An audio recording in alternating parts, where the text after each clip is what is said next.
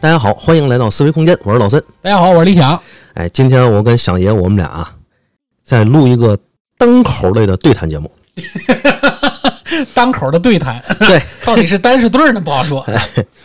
他们仨呢，就是扎熊、仙女和老四啊，其实一一开始惦着一块儿哦和响爷一起录一期这个节目，是但是发现这期节目啊，响爷筹备的非常深，哦，而且大家看标题也知道，响爷要录一期这个，我们要聊一期这个芯片。哎，这事儿因何而起呢？其实我们想聊芯片的这个话题，不是第一次两次了，对，只是一直没有找到一个合适的档口。对，因为呢，在雷蒙多来中国访华之前啊，我们也确实不知道这个我们现在在芯片这块儿取得了一个非常大的对进步，没错啊，突破性的进步，甚至于是划时代意义的进步。没错儿，而且对于这个雷蒙多来了之后，好多国内外啊都响起了巨大的反响，哎对吧？包括前一阵子这个《华盛顿邮报》就说，嗯说美国对咱们的制芯片封锁的制裁，嗯失效了，哦，而且弥漫着失败的气息，哦这是他的用词。所以在这个过程中呢，我们正好就想，这个芯片是吧，让很多人就觉得这是一个蒸汽机，包括是华为这 Mate 六零，而且这个海内外都在传雷蒙多代言的梗，哎，甚至好多人信以为真。 我对我刚开始以为是真的了，我说怎么可能他代言呢？对，肯定是假的。但是你说代言呢，严谨点儿说，你打个引号，好像也算。嗯，他下来第一个就给他一个这个，哎，互联上了，互联上了。所以说，当我们看到这个今天华为 Mate 六零出来的时候，第一个，我想大家是开心；嗯第二个，惊讶；嗯，第三个，就是我们想看一看这个芯片行业在中国发展的这种波折。嗯，实际上，对于响爷而言呢，哎，响爷，你的这个从业经历非常牛，哎，正好和中芯国际呀、和他们这个芯片行业之间是有勾连，有有勾连，有勾连，有关联，有关联。有关联。对，是因为我呢刚刚转入现在这个这个这个行业之前啊，其实跟这个芯片行业完全不了解。嗯，但是转入到现在所从事的这个行业之后，做的第二个项目也不是第三个项目，嗯，就是中芯国际的项目。哦，我呢在准备这个当时那个项目的时候呢，就跟他们去聊了很多，然后他们给我讲了很多这个芯片中芯国际背后的这个故事。嗯，因为在我心目中，提起芯片这两个字，那肯定就是近几年才对，火起没来错，的没事儿，错，没错。不可能说是一个多么遥远或者让人觉得这个是多么多么多么有历史的这么一个东西，它是对个新物件儿，对，对吧？至少吧，咱在在咱这一代来说啊，嗯、你就是早点儿，二零一零年以前，也不可能有人知道芯哎片这事儿。没错儿，嗯，但是这一聊才知道，芯片的故事要说聊，跟新中国的发展史息息相关，这么早啊？哎，息息相关。哦，这故事呢，咱要说聊，其实要从建国的那年，就是从一九四九年那年开始说起。嗯嗯嗯，一九四九年那年的一月份，打了一场著名的战役，这老孙肯定一提战役，那那是哎淮海战役。哦，哎，粟裕大将是吧？是哎，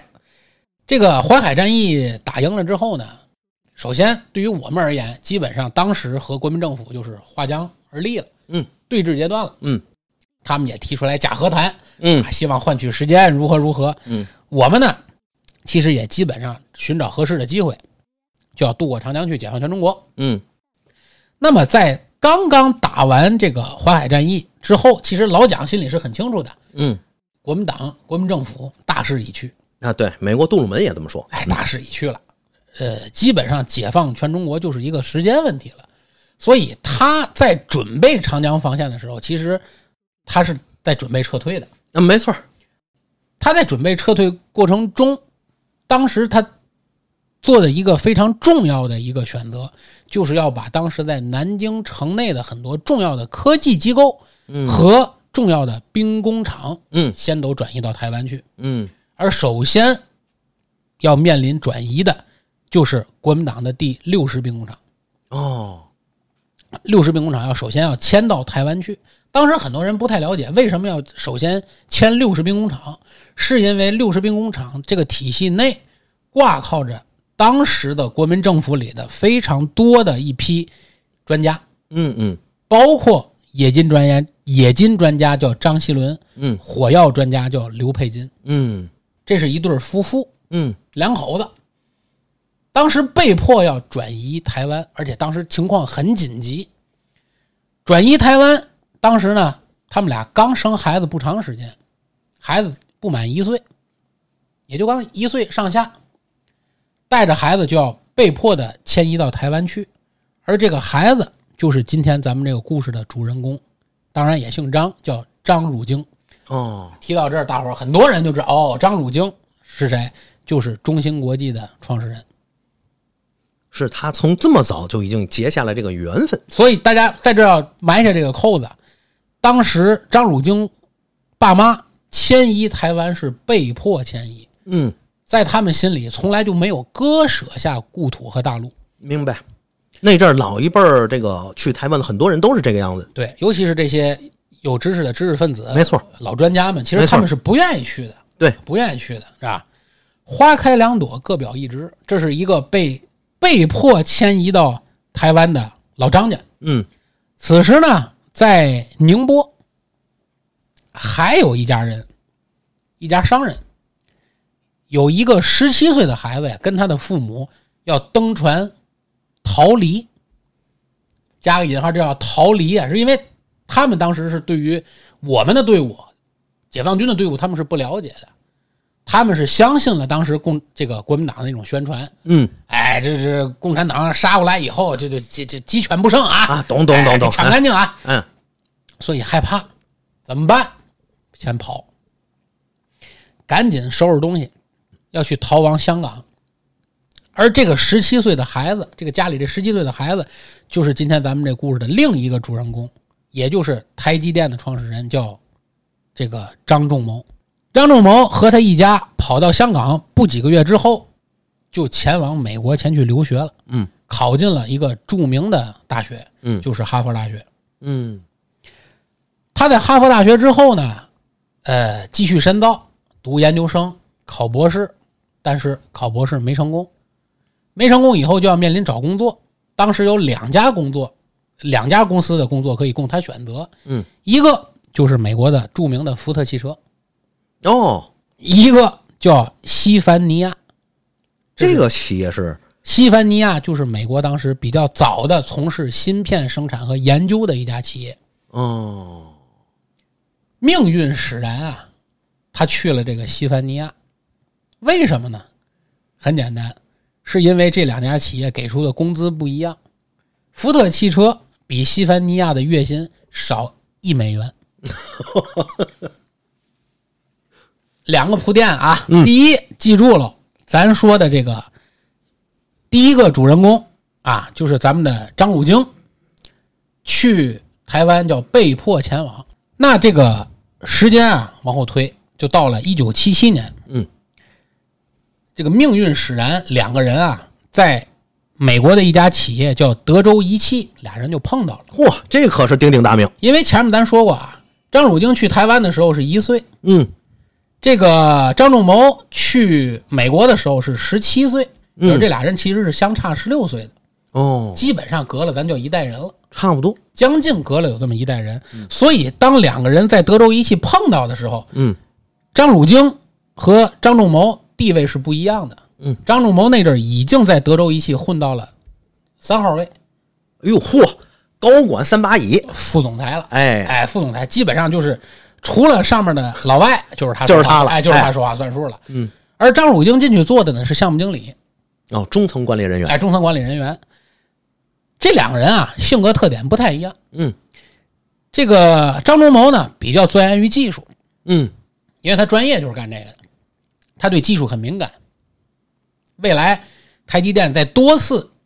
进行技术性押宝选择的时候，他都能押对，和他本身对技术的敏感这种特性是分不开的。嗯，但是张汝京其实对技术不是非常敏感，但是张汝京的特点是特别擅长统筹协调，哦，也就是综合性的管理人才。而且特别有人格魅力。哇，这个将以后也是给他未来的这个波澜起伏的故事留了一个很大的伏笔在，嗯很有人格魅力。嗯，这个人在美国德州仪器工作期间，给德州仪器连着建了九个厂，人称“建厂狂魔”。嗯，张汝京就非常能够攒人儿干活儿，攒人儿干活儿，非常能够在短时间内聚攒起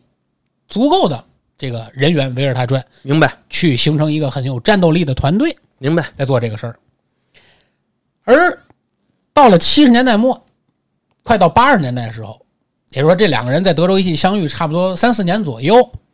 德州仪器换了个老大，老大中国名字翻过来叫夏柏，你可以来老夏，是吧老夏哎老夏换了个老老夏，老夏做老大呢，还这个张仲谋还是三把手，两个人就产生了很大的意见分歧。这德州仪器这个老夏呀，就认为啊，未未来的德州仪器应该主要钻研于这种消费型的电子产品，比如做开关啊，嗯，是吧？做做这种就电灯啊、电话啊，就举个例子吧，举比如小米儿，我懂。我在在当年他是和这个通用电机哎俩人是一个方向对盘，，发一个展方向，一个哎方向方向。而张忠谋呢，因为他特别有这种技术的敏感性，他就觉得在你想在上个世纪的八十年代，他就觉得这个世界的未来一定属于芯片。对这一点啊，也可以跟大家说一下，为什么在八十年代的时候，他就能有这样的一个想法？嗯他和当时一个时代背景息息相关，就是美国和日本还有我们咱中国之间这个超级计算机研发的一个竞争。哎，当时咱们还没有完全入局，或者说还没有能够有力量和他们去抗衡。但是美国这边呢，就是在八十年代的时候，已经基本上被日本反超了。嗯，而且在超级计算机的研制过程中，发展发展出了两个发展方向。第一个是继续提升单核芯片，哎，我的研发，我的运算速度，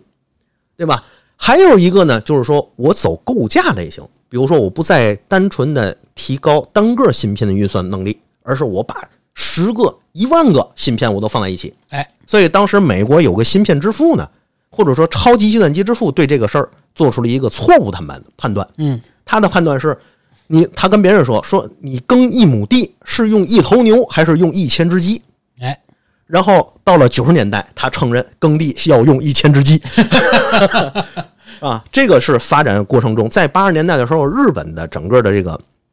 嗯，它的超级计算机也在开始和美国进行较劲，哎，俩人你抄我往嘛。嗯，所以那个时候我记得有一个《银翼杀手》的电影，我记得大家看过没？没错儿，在那个那个二，就是现在好像拍着现在这个意思，这个街上都是日本话，对，对吧？后来那个原先我记得还有一个美国的总统候选人是谁呀、啊说了一个很著名话，说我们以后生出来孩子干嘛要给日本人擦机擦电脑去嘛，对，对吧？所以在八十年代的时候，他做他应该是在一个技术大拿的位置上，又有一个技术敏感性，敏锐的看到了芯片对于超级计算机这一块的一个发展的贡献没错和核心位置。接着老孙刚才的话，嗯，当时的世界发生了一个奇妙的现象，就是日本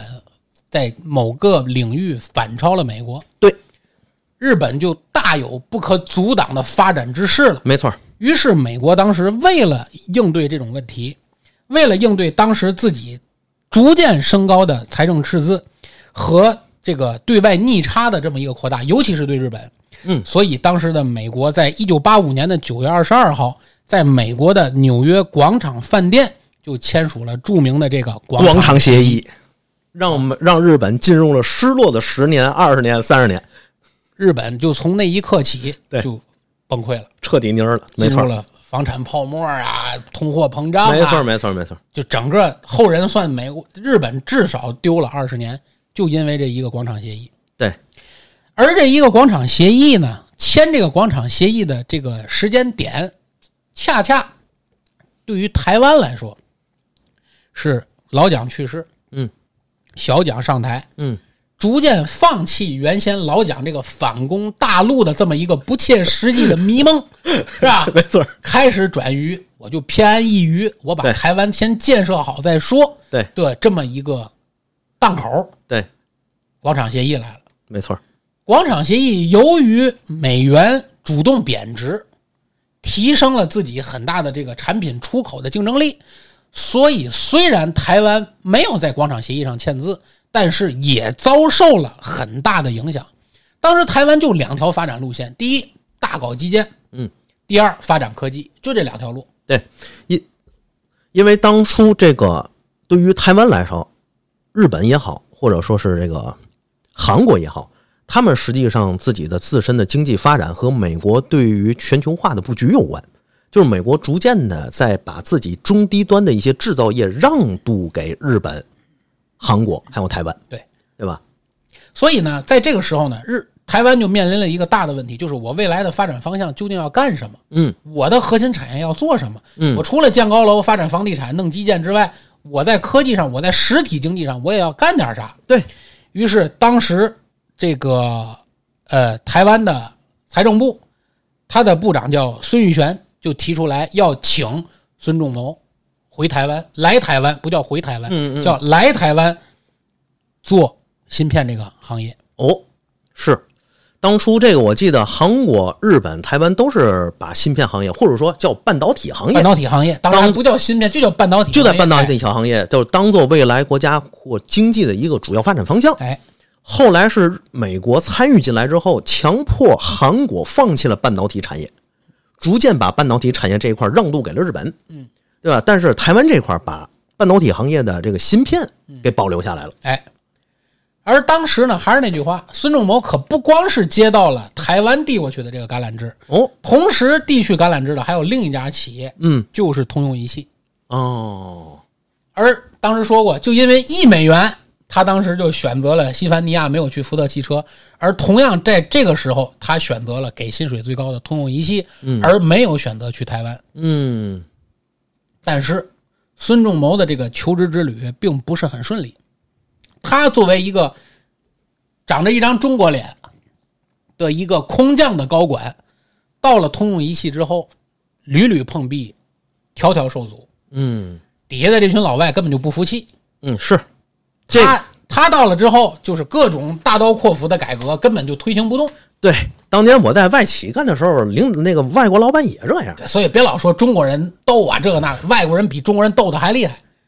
都一样， 都对吧？哎都是人嘛，都是老百姓，到最后呢，底下这些中层干部们想了个坏辙，就是你来了以后，你不要整我们嘛？好，那我们就团结起来 整你。于是中层们就给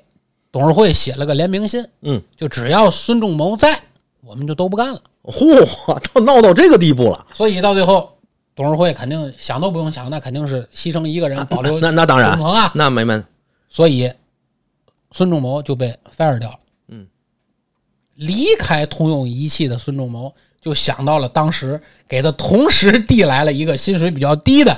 台湾，嗯。于是孙仲谋选择去台湾啊、说白了，这个东西，这个 offer 就是我的退身步，退身步嘛。就跟现在职场选择一样，我得有一个保底的 offer。所以这里面啊，就发生了一个特别有意思的历史转变，就是当时随父母迁往台湾的张汝京，没有留在台湾做这个芯片，哦，而从来没有跟台湾之前建立过半点联系的张仲谋，却到了台湾做这个芯片业的这个创始人。嗯，所以很多人会记混这两个人的身世，因为他们又都姓张，都姓张。所以说他们就容易记混这个事儿。嗯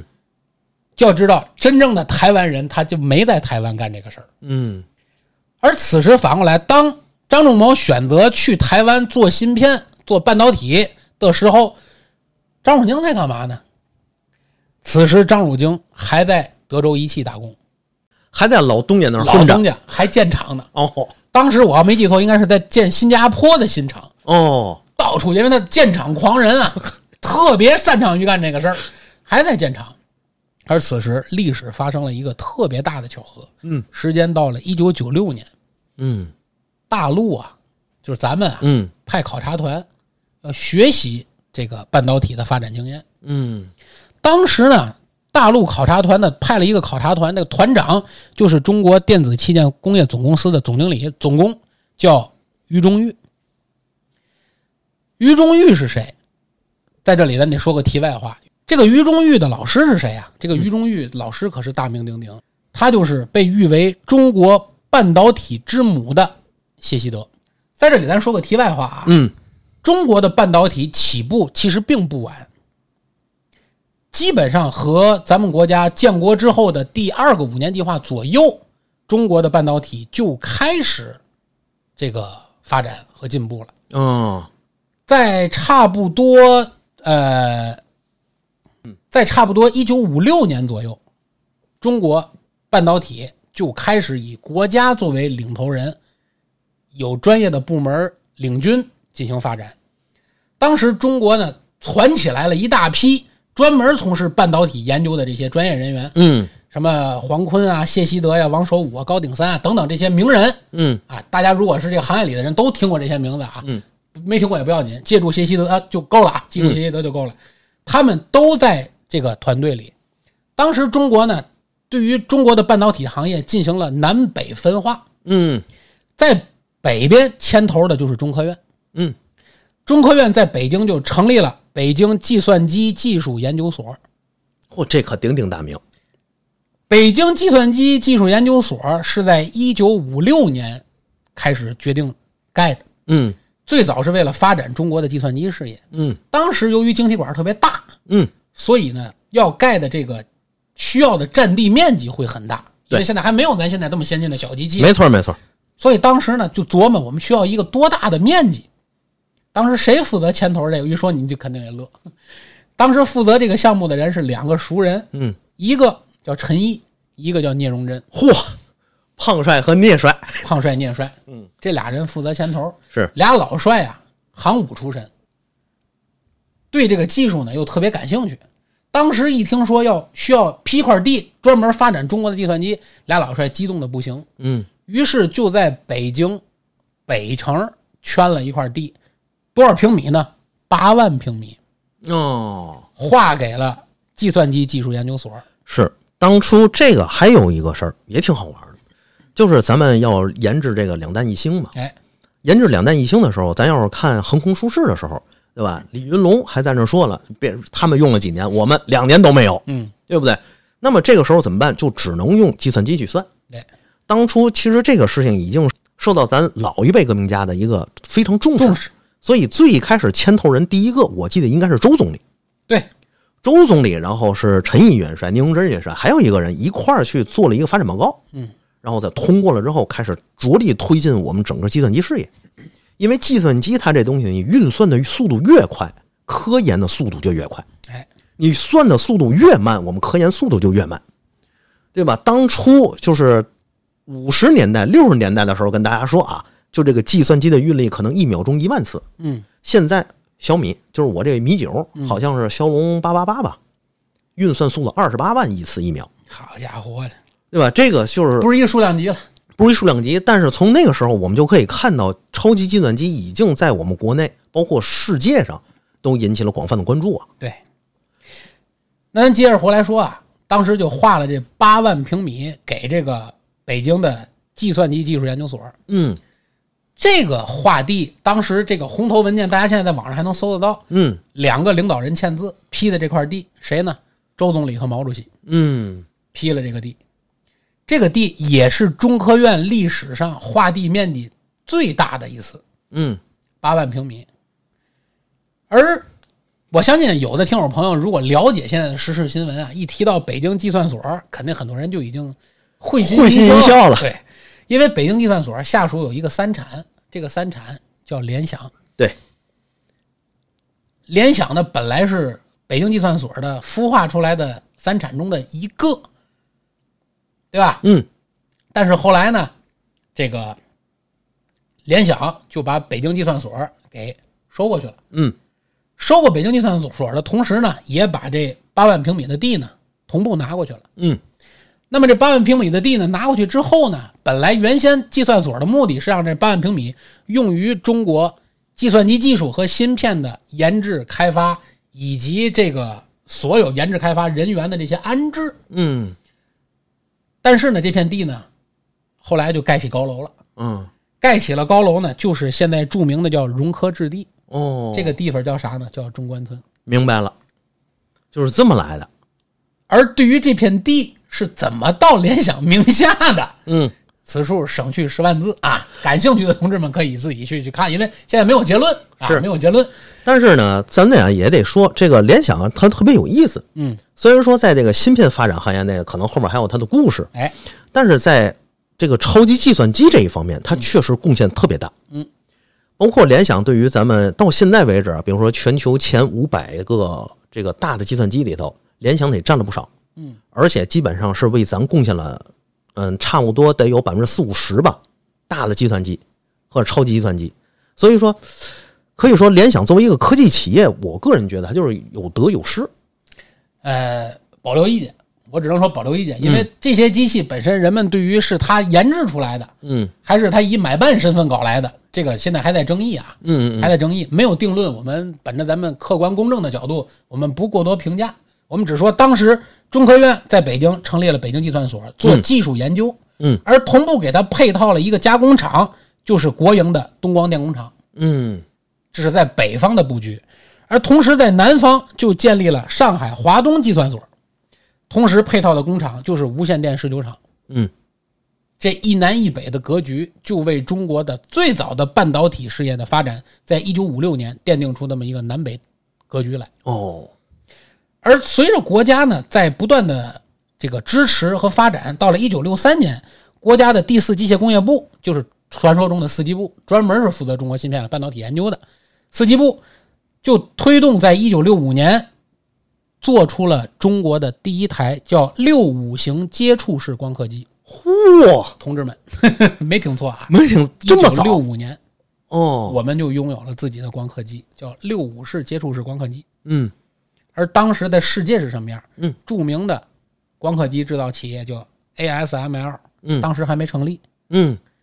而尼康是八十年代、九十年代之后才进入的光刻机领域。嗯此时的美国的光刻机刚起步，嗯我们就已经做出来我们自己的六五式计算这个接触式的光刻机了。嗯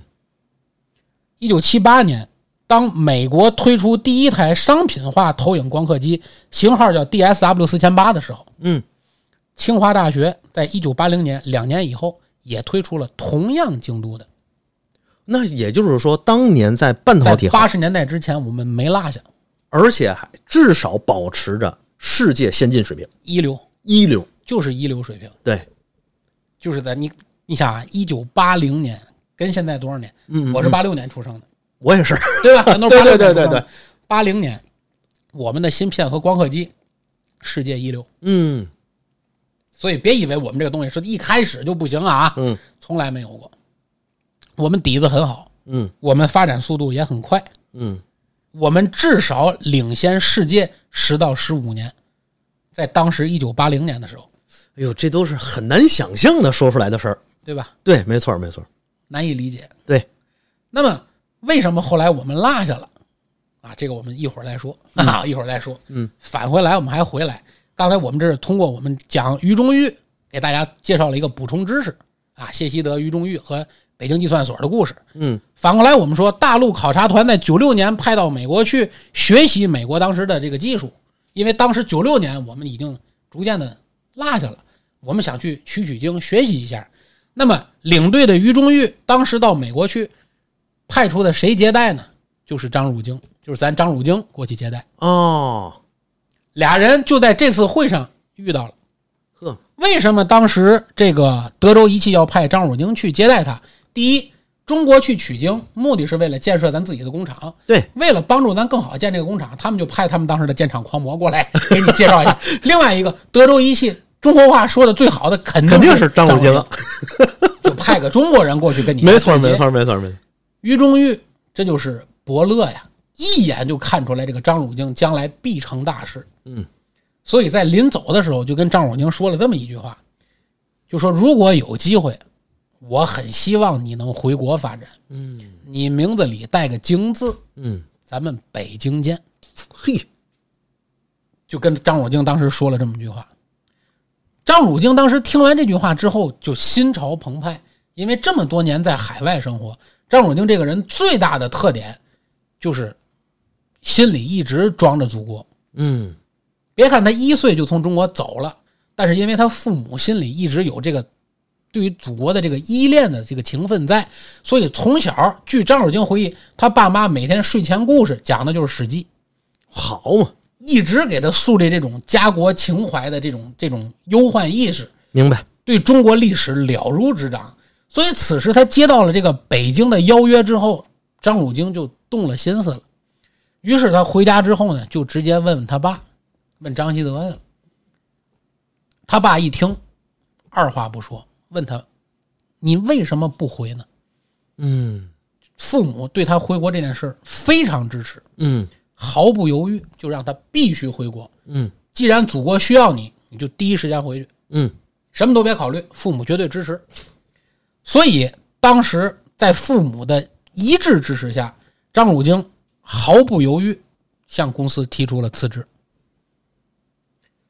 但是你也知道，德州仪器是不可能轻易放张武武京回家去的，哎，但是又不好意思，你说我辞职，我能怎么不批呢？就故意用各种方法来延后，啊，明白这个这个套路，我在外企的时候也遭受过。哎，就是以这种借口，都懂哎我出差了，或者这个没哎看对到，对对你再发一遍之类的。哎，对对对对对，邮件儿好像没有收到是吧？啊，各种各样哎到的最事儿。后逼得张汝京实在没辙了，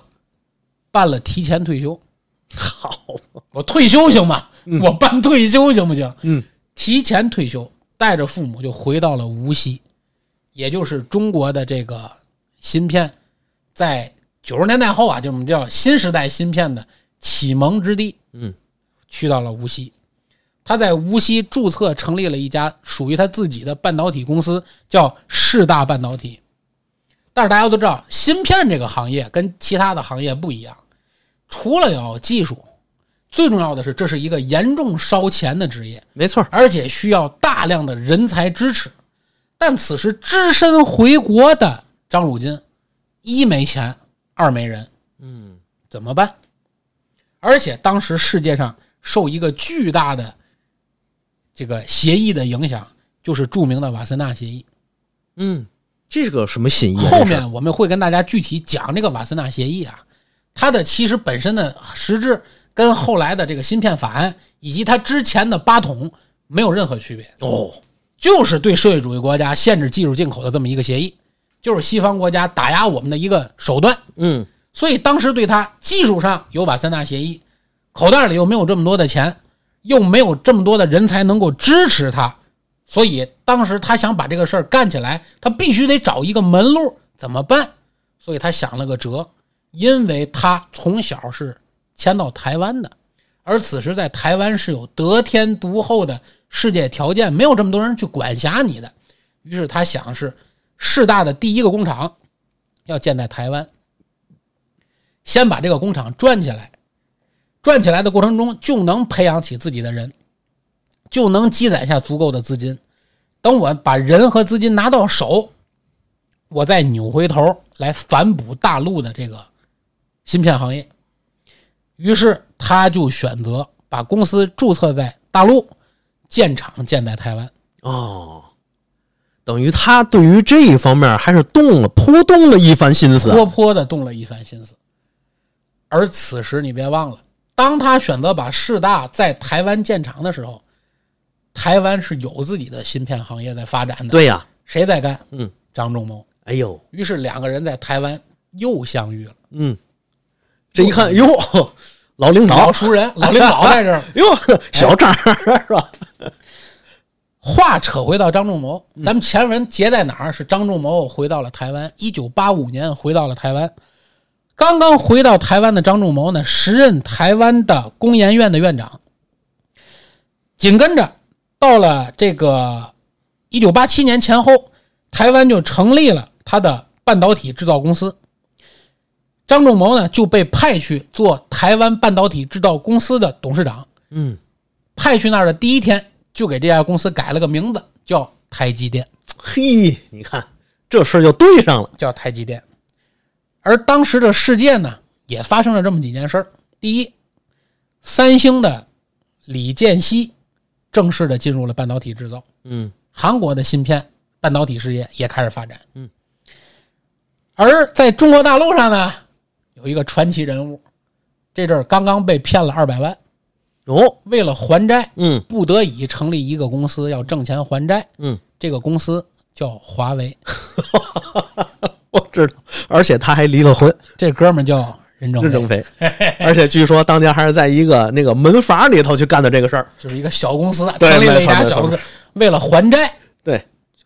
华为，对，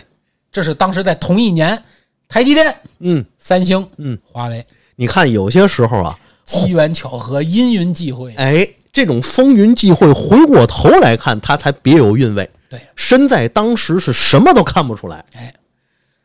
刚刚执掌台湾台积电的张仲谋呢，就给台积电定义了一个未来的发展方向，叫只做代工。为什么？因为当时对他来说，全世界的芯片行业呀、特别烧钱。如果他把研发、实验、封测等等等等这些东西合到一块儿做，对任何一个企业来说，第一，资金流转会非常的慢，而且当你把全套东西做下来之后，说不定这个芯片已经迭代了。嗯，你没有这么多的时间去做这么多的事儿，所以当时在世界上就形成了一个专门针对于芯片行业的独特发展模式，就是研发企业只负责研发，实验企业只负责实验，而像张仲谋的台积电，他们就只负责建厂和生产制造，哦，就相当于把专业的事儿专业用。明白，就相当于在咱看来，本应该是一个企业一条体系链的，变成了多个不同的行业，哎，然后用这种方式分散了研发的投入资金和风险，没错，在商业上的收益上获得了一个比原先要好一点的这种收益的底蕴。没错。而在当时呢，张仲谋其实也遇到了很大的发展障碍，嗯，因为他刚刚接掌台积电，台积电规模非常小，嗯，而他如果想从世界各地接拿来这些大订单的话，对他来说最关键的就是得把厂的规模顶起来，嗯，要不然谁给你这些订单？没错，对吧？但是对他来说，他和此时跟咱们刚才前文里说的，在国内急得抓耳挠腮的张汝京是一样的：一没钱，二没人，咋办？哎呦，于是，当时在台湾就出现了一个能够帮助他的人，叫李国鼎。李国鼎就是当时台湾的，应该是行政院的院长，还是商务院的院长，反正也是一个台湾的高级官僚。他就出面了，他当时拉拢了台湾业界的许多大佬。啊，台湾业界当时有许多大佬，餐饮业大佬啊，嗯娱乐业大佬了，拉了好多大佬，说逼着他们给台积电投钱，因为这些人刚刚熬过了金融危机，李国鼎在这期间给他们提供过很多的帮助，石油危机嘛，给他们提供过很多帮助，所以这些大佬多多少少也得卖李国鼎点面子，谁也没想过这个芯片将来能值钱，是被逼的给台积电投了第一桶金， 哎，你还别说，这帮大佬回来得多谢他。对 对对吧？你说，哎，这就相当于帮了我们两回。对第一回石油金融危机时，你哥们儿你拉我一把，对吧？第二回你是逼着我给这逼着钱我掏给出来掏这钱，虽然当时我是看你这面，咱哥几个喝了杯茶没，错但是真没想到又赚一挣笔。钱了，所以说钱是王八蛋的，还是爷没心是吧？嗯，张仲谋此时钱拿到了，厂房能扩建了，后面考虑要从哪儿拿单子嘛。嗯，从哪儿拿单子呢？他就想到美国的英特尔，他就去找英特尔。英特尔多坏呀！那可不，没毛病。英特尔说：“我不能给你，我自己代工厂我还瞒着了，嗯，我不能先记着你呀、嗯英特尔不同意。于是呢，他就找到自己老东家，找德州仪器。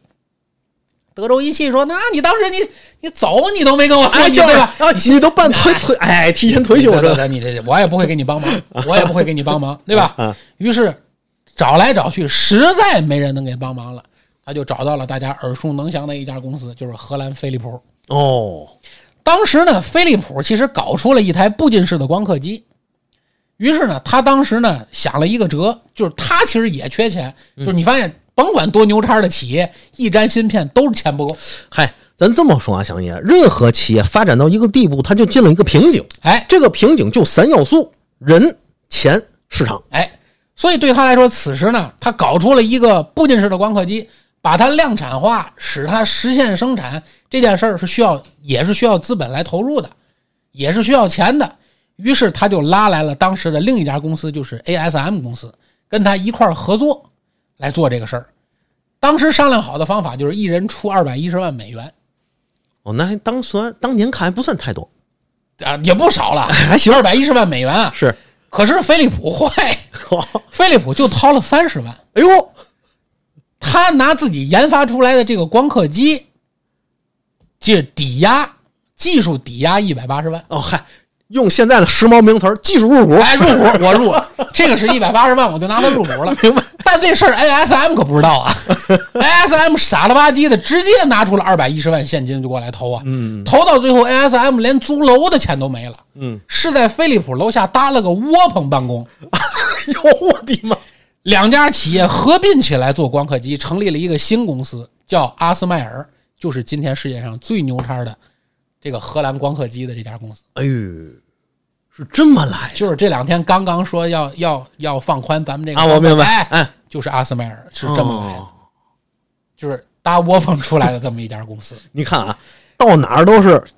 将帅必起于航 母，宰相必起于微末。 对，这两家公司合作之后，你也会发现，对他来说其实根本就没解决钱的问题，对吧？一头愁的连办公室都租不起了，这边技术入股，缺钱。而在此时此刻，张仲谋拿着钱来了，哎呦，大佬们的钱呢？对呀、我给你投钱，咱合作。嗯，你前提是你把订单放到我这儿来做。所以，在阿斯麦尔最艰难的时刻，张仲谋投钱帮了他，嗯，以至于在后面阿斯麦尔全球供货期间，无论供货多紧，从来没给台积电断过货。还有情有义。这两家企业的深密合作就是从这一这一刻刻开始开始的的。而张仲谋投资跟阿斯麦尔深度合作之后，紧跟着阿斯麦尔就抱上了美国爸爸的大腿了。嗯，那一年突破了一百九十三纳米，击败了尼康，成为了世界第一。就这阿斯麦尔，嗯，所以这一下，台积电的光刻机就彻底搞定了，哦，世界第一啊！对，跟我这么铁的关系，对，那我这一下我就三九天穿裤衩我就抖起来了。可不呗？你想当年的时候是有人有技术，就是没钱，哎结果一个人带着钱来了，这事儿不就晴了吗？哎，瓶颈就突破没了。错，突破了瓶颈的台积电呢，就终于迈出了自己人生的第一步。嗯，而此时呢，还记得刚才咱说了吧？他当时找第一个帮忙的是谁呢？是英特尔。英特尔当时也是面临一个极其艰难的选择。就对英特尔来说，我的厂房的生产能力是有限的，我到底是做储存单元，还是做 CPU？嗯，我就要选一个，我同时做，我没地儿干。于是当时呢，英特尔做出一个选择是，我要砍掉我的储存单元，只做 CPU。嗯，而此时，张仲谋又来了，说：“你砍掉储存单元，放着钱不挣，您傻逼吗？嗯嗯嗯，你这不能干这种傻事儿啊！你这样，你做 CPU，你把储存单元给我做，哎我替你代工， 哎，行不行？嗯， 原来你看我找你合作你不做，现在你看我厂房也起来了，广告你也有了，你把这块儿给我做。嗯于是这个英特尔就同意了这个张仲谋这个想法，可不呗？张仲谋就拿下了当时英特尔最大的这个订单，就整个储存单元拿过来做了。你说这个人啊，要说这个人啊，要是走了狗屎运，谁也拦不住。嗯，刚把英特尔的事儿谈完，高通的事儿又来了。高通的创始人叫埃文·雅各布，对吧？这里涉及到雅各布家族，有时间我们再提啊，这是雅各布家族的事儿。埃文·雅各布此时呢，也搞定了自己的通讯芯片儿，就是后来大家熟知的那个 SIM 卡。嗯，是他们弄的这高事通儿，高通干的。哦高通呢，当时刚搞定了自己的这个通讯芯片儿，微量化的就小型化的通讯芯片儿了，愁的是啥呢？我有技术，我没地儿干。于是，此时这个这个这个呃张仲谋就通过自己的同学关系找到了埃文雅各布，在同年拿下了这个高通的订单。等于你看啊，高通的、英特尔的，基本上这些大的排在前面的这些芯片的这些大佬儿订单都被他拿到手里了，以至于台积电在当时的加工速度在全世界最快。那可不，当时最快的本来是日本一个半月，台积电把速度提升到一个月出货，哎呦，就基本没有竞争对手了，是啊，基本上就没有竞争对手了。不是我说谁？是在座的诸位都是垃圾。 哎， 没错儿，没错儿。而此时呢，又赶上你看九七年，什么日子呢？是个人电脑和个人手机的井喷年，嗯，大家回忆回忆啊，差不多九七到两千左右，嗯，开始人人都配手机了，对，就是那种大哥大，然后那个还有这个个，人 PC 电脑嘛，对对吧？对对对，这就开始了啊。而反观当时的中国，九七年前后的中国，中国在那个时候的芯片行业已经严重落伍了，哦，已经严重落伍。这是为什么呢？为什么呢？好，我们来具体聊聊啊。嗯，首先说为什么那阵儿叫严重落伍，因为当时世界上的这个芯片的加工的成本已经远远低于中国了。嗯我们做一个芯片，且别说技术有没有，单说加工，我们的加工出来的芯片，在价格上跟台积电的芯片完全没有竞争力。所以，为了扭转我们国内的这个芯片落后的这个局面，当时国内搞出了三个著名的工程，嗯分别是五三幺工程、嗯九零八工程和九零九工程。嗯先说五三幺工程，五三幺工程什么时候搞的呢？是一九八六年左右搞的，哦，那也不算太晚。因为你想，八零年的时候我们还是领先的了，对呀、八六年时我们去搞这个五三幺工程，本来的目的呢是继续把我们的这个芯片的领先地位要保持住。为什么叫五三幺呢？叫普及五微米，研发三微米，攻关一微米。嗯这是咱当时的口号和目标。但是当时进入了九十年代啊，中国就出现了一个大问题，就是事事都是效率第一，哦，有啥事儿就是大干快上，没有计划性，一窝蜂就就整。嗯所以当时大家都看到芯片这个行业要起来，对吧？手机，哎呦，开始大家都开始要背大哥大、背手机、整电脑。好，当时全国雨后春笋一样，稀里哗啦上了一大批半导体工厂，以至于连首钢都上半导体。嚯，但是啊，刚才我说了，半导体产业最大特点是：第一，烧钱；嗯，第二，迭代特别快。嗯，在当时中国的整个基建速度和项目建设速度是完全跟不上整个世界的芯片的迭代过程的。嗯而当时中国呢是一窝蜂似的上，企业和企业之间都是纯纯的竞争关系。而此时世界的芯片是怎么做的？是研发的只干研发，生产的只干生产，做光刻机的只做光刻机。但中国当时是一个企业要从头做到尾，嗯，就相当于自己一个人包办了人家好几个分块的事儿。没错。所以这就意味着什么呢？意味着当时是我们表面上看雨后春笋啊，全国各地都是半导体，对吧？但是哪家企业的建设周期都很长，嗯等你把厂建好，机器装上，调试 OK，技术拿来生产出来的时候，你的整个产品基本上比市场要落后四五代。那可不呗！你想想啊，同样是这个建厂，咱就说建厂，我这建厂建了两年，刚安建厂之后安装生产线，又调试一年，第三年开始生产，生产这项目他们已经落后了。最夸张的一个例子什么时候呢？就是一九九零年的八月，有一家企业叫无锡华晶，这个企业大家可以去搜一搜啊，嗯，很很有意思的，就是中国芯片发展史上具有代表性的一个事儿，就是无锡华晶。嗯，无锡华晶在一九九零年提出要建个厂，一点二万片儿的芯片啊，六英寸，零点八到一点二微米的这个生产线，要建一条这样的生产线。这个厂从九零年开始提，什么时候投产？九七年才投产。七年的时间建这一个厂，好家伙的，这不就 七年的时间建这一个厂，以至于到他投产的那天，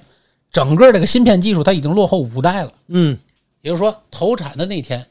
就是破产的那天，啊，没错儿，你什么都干不了。对你到时候来东西根本就没人买。嗯，所以说，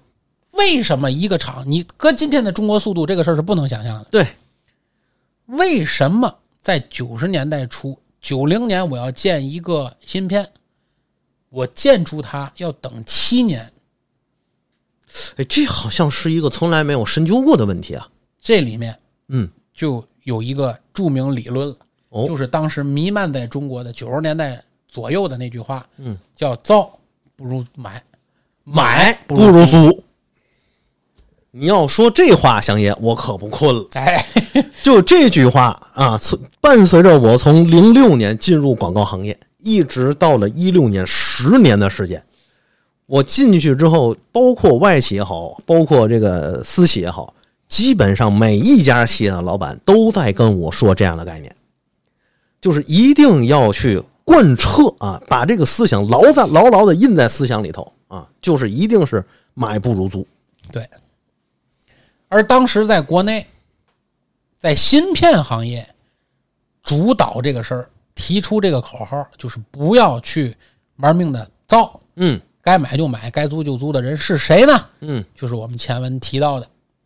这个北京计算研究所 下属三产的这个负责人嗯，刘传志。他的这个说法也正好顺应了那个时代。哎，啊，因为我还记得到了二零一六年的时候，我的那家私企的老板，嗯，还在跟我说，造船出海不如借船出海，嗯，你先把船开出岸，有什么事儿都好说，嗯，一定要是强化这概念。我说，老板，现在这个事儿都已经这么多年了，原先说这个概念的人，基本上这个企业都黄了。嗯，啊，后来我发现实在是不行，我也干不了这个事儿，我就辞职了。所以我就觉得这十几年而言，任何一个企业家再去说这个事儿的时候，我都不会感觉到惊讶。嗯，因为那个大的时代，甚至说那个国际环境形势就这样。我可以跟你说啊，祥爷，就当年这个国际环境形势，就是冷战结束之后，其实这句话的生产它是有这个根基的。那肯定的。包括西方事业也好，在冷战结束之后，变成了两强格局，变成了一超独霸。嗯，那么西方就开始逐渐的建立以全球为基准的工业体系，嗯，也就是咱现在说的全球化，对，对吧？那么在全球化的过程之中，我当然不需要把所有的东西都放在我自己这儿，对，相反，我要把这些这个完整的体系链或生产链，我打散。没错，每一个国家，你这儿人多，但是成本低哈，对，你这儿人少，但是科技好，我这儿做个总装厂，你们把这些东西拿过来，我一装，好，完事儿了。所谓的全球化嘛，对吧？对吧？然后当时社会上所有的国家也都是接受了这个理念，开始进行这样的布局，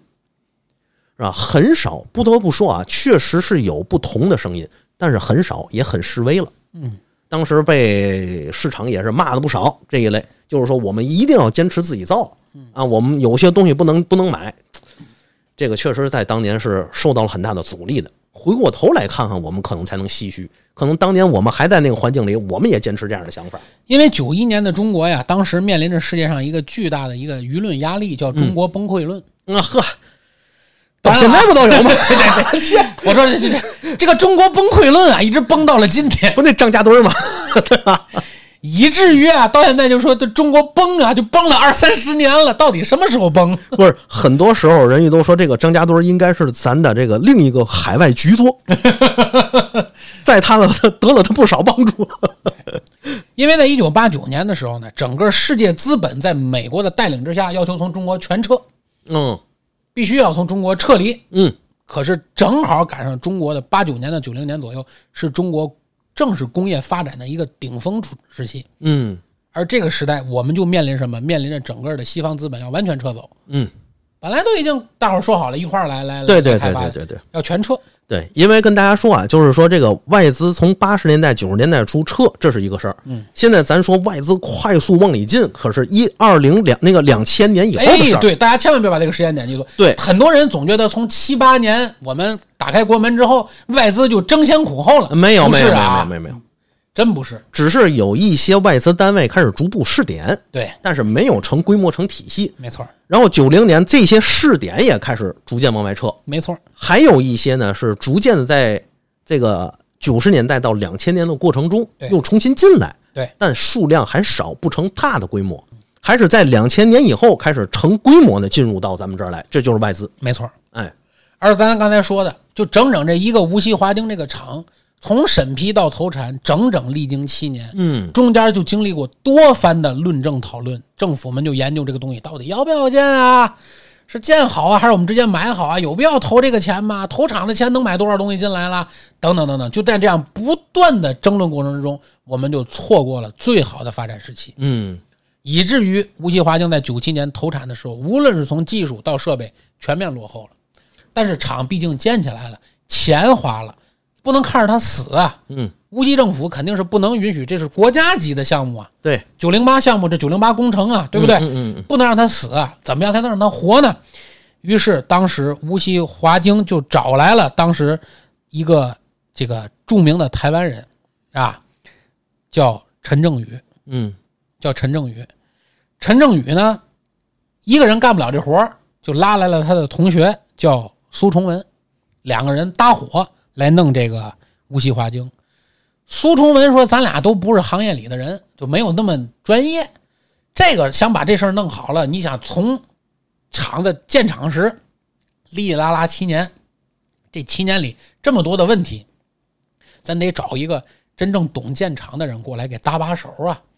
于是苏崇文就拉来了他在德州仪器的老同事，就是张汝京。哦，等于这个苏崇文虽然出场晚，但他很早就和张武京在德州仪器是相认识识的，，是认识的。哦他就拉来张汝京。刚才说了，此时张汝京在哪儿？在台湾正在弄师大的一厂和二厂。嗯，张汝京一看无锡这头儿，因为他当时回国建师大、注册师大，不就注册在无锡吗？嗯，他看无锡这头搞九零八工程，弄出来了一个无锡华经，他就义无反顾。请注意啊，这事儿跟他没有任何关系，不是聘他，嗯不是给工资啊，嗯嗯嗯纯帮忙叫他来。嗯嗯张汝京义无反顾来到了无锡华经来弄这个芯片。嗯，我就说张汝京这个人有多厉害啊！就说自从他来，张汝京来半年的时间，把一个落后于整个时代四到五代的无锡华经，顺利的完成了九零八工程的验收。嚯，半年，这能力啊！半年，在这期间啊，经历了一个好事儿是啥呢？一九九四年，你看九七年建厂嘛，其实九四年时候我们迎来了一个好机会，嗯，八桶解体了。啊，补一句，八桶是啥？对吧？很多人以为是格鲁吉亚的首都，不是啊、 不是不是不是不是，不是。八桶是一九四九年的时候成立的一个世界性的组织，只是一个类似于民间组织，叫巴黎统筹委员会。对实际上呢，就是一个输出管制统筹委员会。对，它的目的呢，其实就是限制这些西方资本主义国家向社会主义国家出口军事以及先进科技的这么一个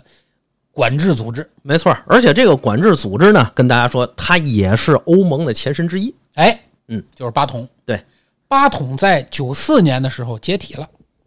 所以我们国家一看八桶解体了，我们有这个机会了。九五年的时候就顺势开发了九零九工程，当时九零八还没有执行完啊，就推动了九零九工程，国家直接投资了一百亿人民币，来创建我们自己的这个，继续巩固我们自己的这个半导体行业。当时九零九工程的挂帅人叫胡启立，这个资金到位，本来对于九零九工程来说，其实是一件大好事儿。嗯你看世界环境也对吧？八桶也解也也也没解散了，了也没了，对吧？？对，呃，资金也到位了，嗯九零九工程也上马了。嗯本来我们觉得可以大干快上，嗯把我们自己这个已经稍有落后的这个芯片行业重新蹬起来。哎结果转年一九九六年，马三大协议签订。嘿， 就不会让你消停太长时间。对，其实就人家可能就是一个一个缓劲儿环的，境儿哎，刚把左脚抬起来，右脚再给你踏上。 没错儿。所以胡启立在那一年就顶着巨大的压力和日本的 NEC 谈，用各种政策上的这种呃边缘的描述啊，怎样就找了一个空隙，并且吸取九零八整个的这个当时执行的过程中的诸多问题，比如审批速度慢啊，还有当时这个造不如买买不如租等等等等这一切不利言论的影响，建立了华虹半导体，嗯也当时做出来了我们自己的 SIM 卡。嗯就是在那阵儿啊，九六年、九七年差不多左右，做出了属于我们自己独立知识产权的 SIM 卡，嗯，手机 SIM 卡，我们能国产了。但紧跟着在九八年，大家都知道，就金融海啸了，是，就是其实就是都跟着一步一时运步。不济，一对年一个样儿对，紧跟着就是金融海啸，对，全球的芯片需求量在那一年断崖式下降。嗯也就是说，刚刚方兴未艾的中国的这个芯片行业又遭受了极大的打击。嗯而同年，也就是在金融海啸的同年，当时还在无锡华经帮忙的，半年就能扭转局面的这个张汝京，就接到了台湾朋友的电话，说你注意点儿，据说李登辉要找事大的麻烦，哦，因为当时李登辉听说这个张汝京要在大陆要在无锡建事大的新厂，嗯而且此时也正在华京帮忙，嗯，所以李登辉就开始找麻烦了。嗯按照因为原计划，因为咱前面聊过，张汝京无锡注册事大，在台湾建一厂二厂，目的是为了积攒经验、积攒人脉、积攒资金。他要在大陆继续建他的三厂到十厂，嗯，这是他原有的计划。等于七个厂要在咱们这里建，没错，哎，没错。然后紧跟着这个不知道啊，这里很难说是李登辉和张仲谋两个人私下里有什么联系，还是说两个人达成了默契。当时在台湾已经排名第三的士大，就在两千年的时候被台积电提出要收购。哦，张汝京肯定是拒绝的，因为你跟我的梦想是，我不是为钱，对，对吧？我是对真心想干事业的对，我是要在大陆建这个属于大陆人自己的、属于中国人自己的芯片行业的。对，你拿钱买我是没有意义的。没错儿，可是他不卖，不代表股东们都不卖。没毛病，当时的台积电就以高出市价八点五倍市值的价格，和除了张汝京之外的其他市大的股东谈好了收购协议。这你听这个数高于市价八点五倍，这里就有事儿，对呀、这就根本不是一个简单的商业售买行对呀、为，对呀、这就是要干你啊！对呀、搞死你不得没错要搞死你嘛，对不对？所以股东们把张汝京卖 了，对吧？对股东们把张汝京卖了，对，没办法，张汝京不得不同意士大被台积电吃了，嗯，这是他一生的心，就这不叫一生，就是当时对他来说是一生的心血啊，对不对？对，被台积电收购了。当时张汝京在卖师大之前，向张仲谋提出的最后一个要求是：你买师大不要紧，但是师大的第三个工厂必须给我建在大陆。哦，当时，当时网上可以看到这个当时采访张张仲谋的这个这个和张汝京的这个录像都有。嗯张仲谋是同意他的这个想法的。嗯，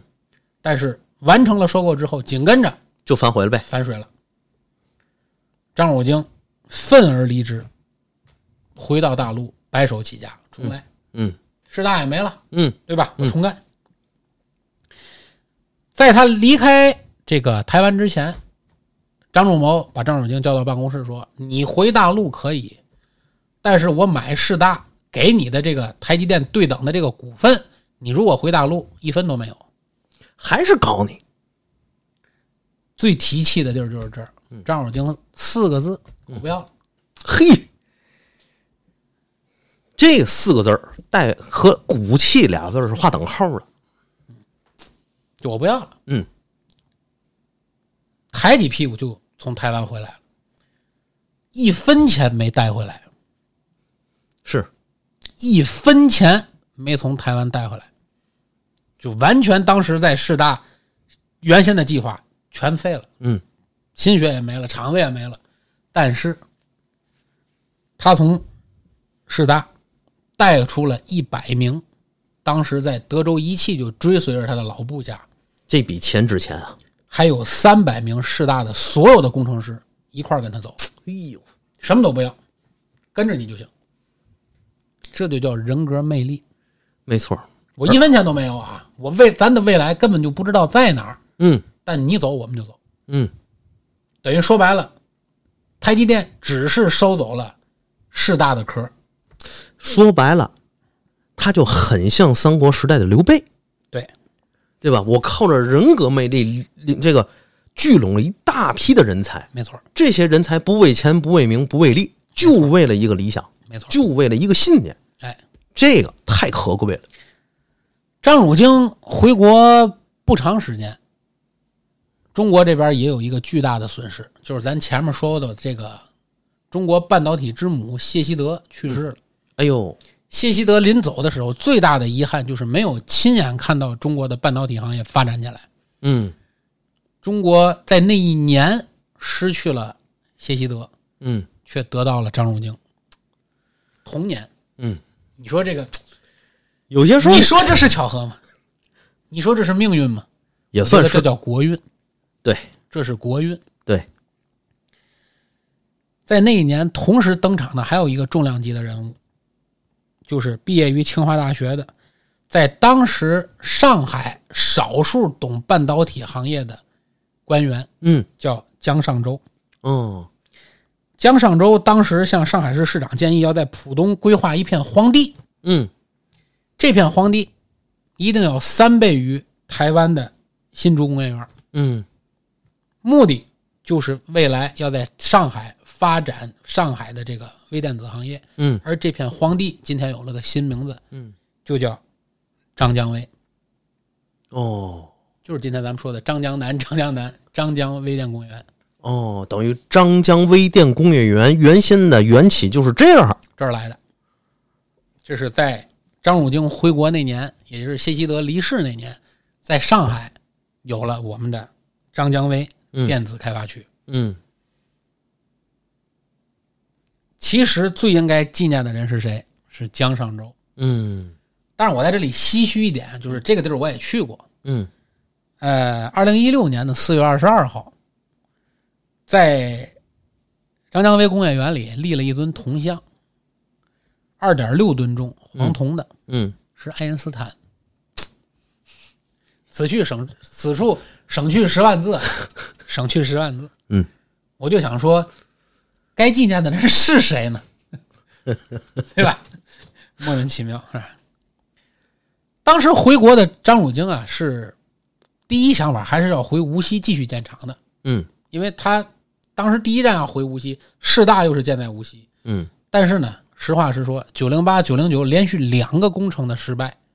让当时的无锡官员没有人再敢提半导体这个事儿，嗯大家都觉得这事儿干不成了。嗯，还是那句话，造不如买，哎呦，买不如租。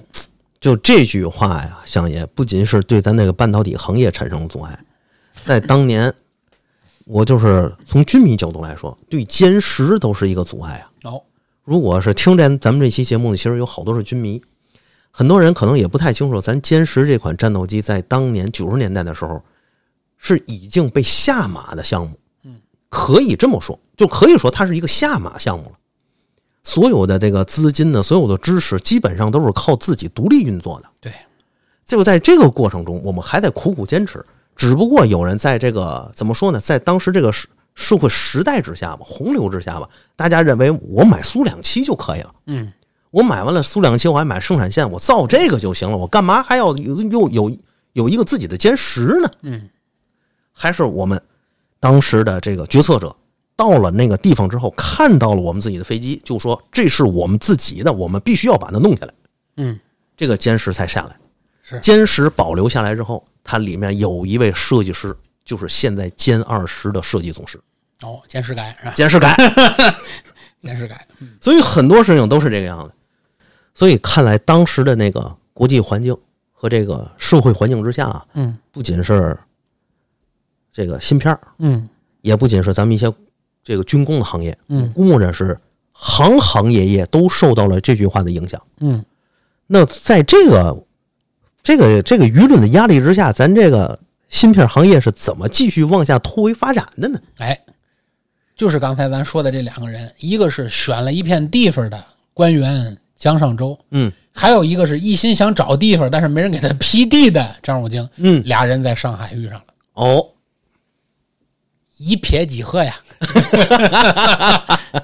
于是就决定要在上海嗯张江微电子工业园嗯开始建立属于咱自己的又一个半导体事业，嗯起个名字呀。所以张汝京当时就回顾自己啊，波澜壮阔的一生。前面这这起起伏伏，想了个名字嗯，中心，中芯国际中心就是这么来的，哦，中国人的心。这名儿原来是这个含义对。，因为他当时刚刚经历了市大被人抢走，嗯刚刚经历了这个回到国内，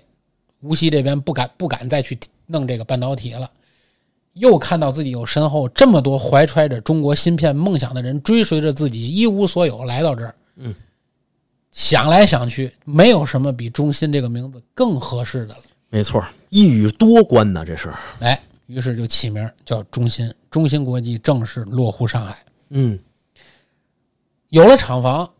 有了国家的支持，还是那句话，想活下来还是要有技术的。而当时我们说过，是有瓦森纳协议在的，嗯，怎么样撬动瓦森纳协议？这是个这是个技术活儿。就这段啊，大家在 B 站上可以搜，当时应该是凤凰采访张汝京有一段，张汝京自己讲当时这段最难的经历。 嗯我就说张汝京为什么说他是一神人啊？嗯，他当时选择去游说美国政府，好嘛，这最下档的选项， 最难的一件事儿。用张汝京在采访里的原话说，就是大家不要认为美国的所有的政客、所有的人都是这么的不可理喻，嗯都是这么的愚蠢。嗯大部分人是通情理的。嗯，我就想起来，人说这美国人民也是友善的人民，那当然。只是个被个别人利用了。嗯所以当时张汝京就选择了这种叫“人民海洋”的战术，嗯他不去游说美国的这些官员，嗯，他转而去游说美国的教会。好嘛，长哎，这一看就是在美国长起来的人。对，他深刻知道，在美国什么样的东西是最为影响、最有影响力的。他一个人从西海岸游说到东海岸，嗯，成功的游说了美国四大教会，啊 集体背书，嗯，向美国政府提出要求。嗯，美国四大教会担保中芯国际做出的芯片不会用于中国的军事行业。嗯，然后，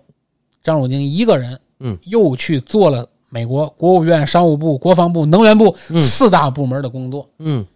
最终撬动了马三纳协议。嘿，用现在想想，这东西都是天方夜谭。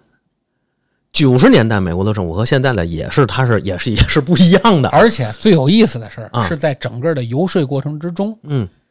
游说就是到处做演讲，这个那个的。对，在从东海岸到西海岸这一场场演说游说的过程之中，嗯，又招募了一百名技术人员，嗯，就同步啊，意外收获，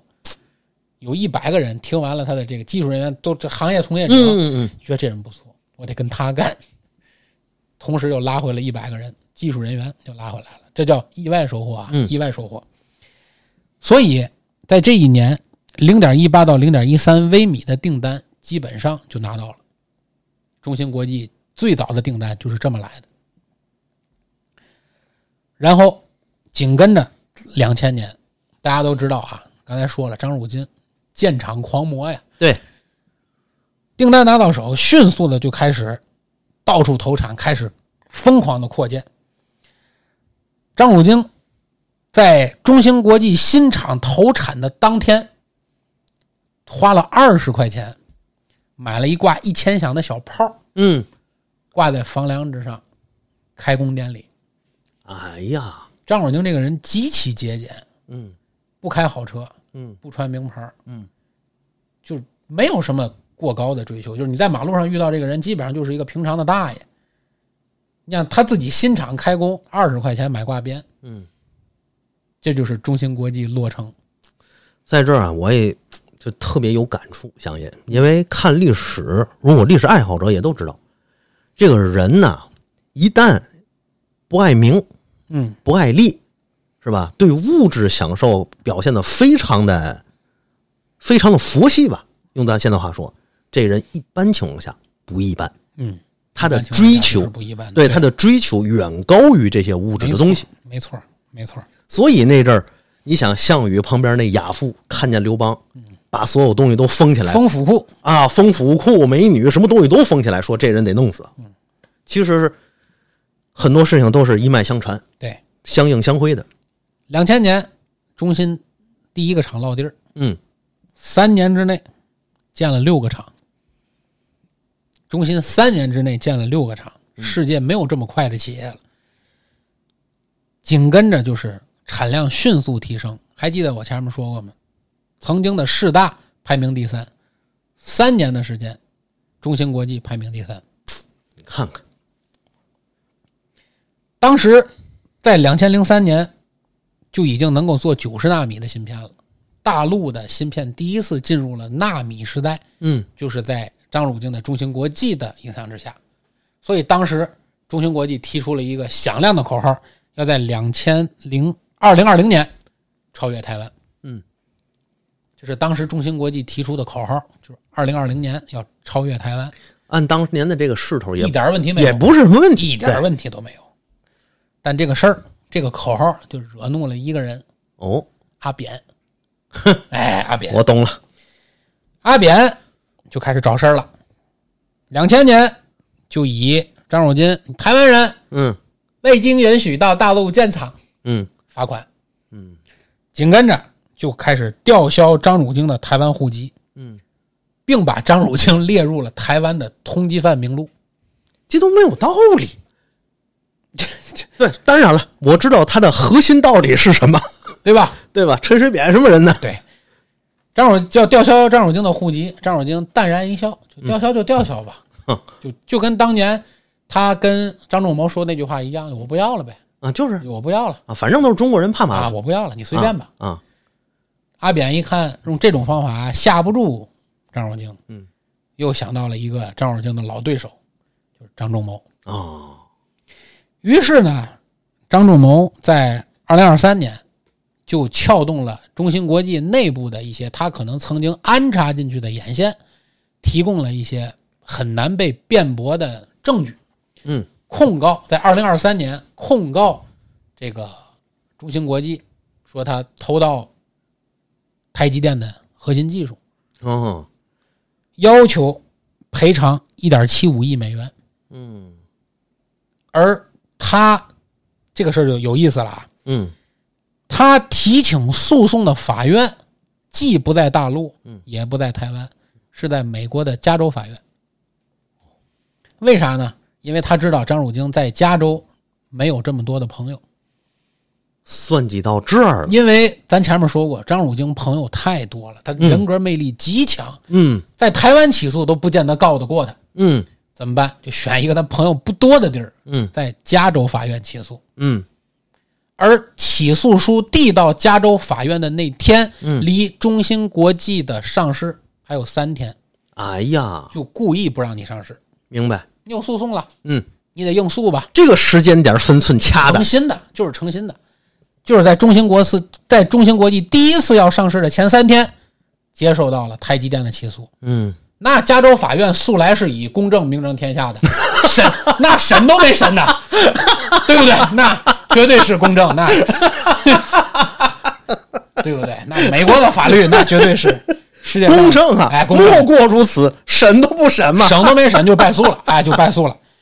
要求张汝京赔偿一点七五亿美元，嗯同时要求台积电全权接管这个中芯国际的账户。哦，要求中芯国际在六年内要把这个所有的技术备份到他的账户里，经台积电随时检查。我就纳了闷儿了，一个美国的法院怎么管得了咱中国的事儿？你起诉这个胜利以后没办法呀，那张汝京当时也没有选择。你想，一个企业你要把你的技术随时要让人家拿过来翻，你这个企业就等于没有核心的东西了，对吧？你投标的价格，你的客户是谁？对，你跟客户怎么做的生意，对都在别人的监管之下，对你还怎么做？那就甭干了，而且还是自己竞争对手，那还干个嘛劲儿啊？对，紧跟着二零零六年，中芯刚刚突破四十五纳米的时候，嗯又提出第二次上市。嗯，紧跟着台积电又告侵权，嗯这次直接提出赔偿两亿，嗯，并且要入股中芯百分之十的股份。哦，上诉的法院，您猜哪家？还是哎加加州州国国际，哎， 那加州法院一定是公正的，哎非常公正，非常公正。这这这这这百诉，百诉，一定一定是百诉啊！这他妈就张汝京没辙了，嗯，张汝京就跟这个张仲谋谈，能不能别再整中心了？嗯，你如果针对的是我，这样我辞职，我辞职，嗯，而且我不干涉这个中芯国际了，嗯，你别再害中芯国际就行。我也撤出来，你对吧？你不是嗯针对我吗？嗯我撤出来，让中芯国际自己干，行不行？嗯。张仲谋说：“OK，那这样，你给我签竞业协议，嗯要求你三年之内不能从事任何与芯片相关的工作。”嗯于是为了保全中芯国际，因为你不可能扛得住这种又再赔两亿，你有你挣多少钱一年？对，没完没了的赔，这才刚几年，对，而且一上市你就起诉，一上市你就起诉，它不上市哪能融到这么多的钱？干芯片的行业，对对不对？对，所以张仲京在重压之下，为了保全中芯国际，不得已选择辞职，离开了他钟爱的这个中芯国际，而且屈辱的签订了这个三年之内不得从事芯片行业的这么一个伪公平的竞业协议。嗯，呃，朋友跟我讲，张汝京从中芯国际总部走的那天，嗯，全场送行，全场送行。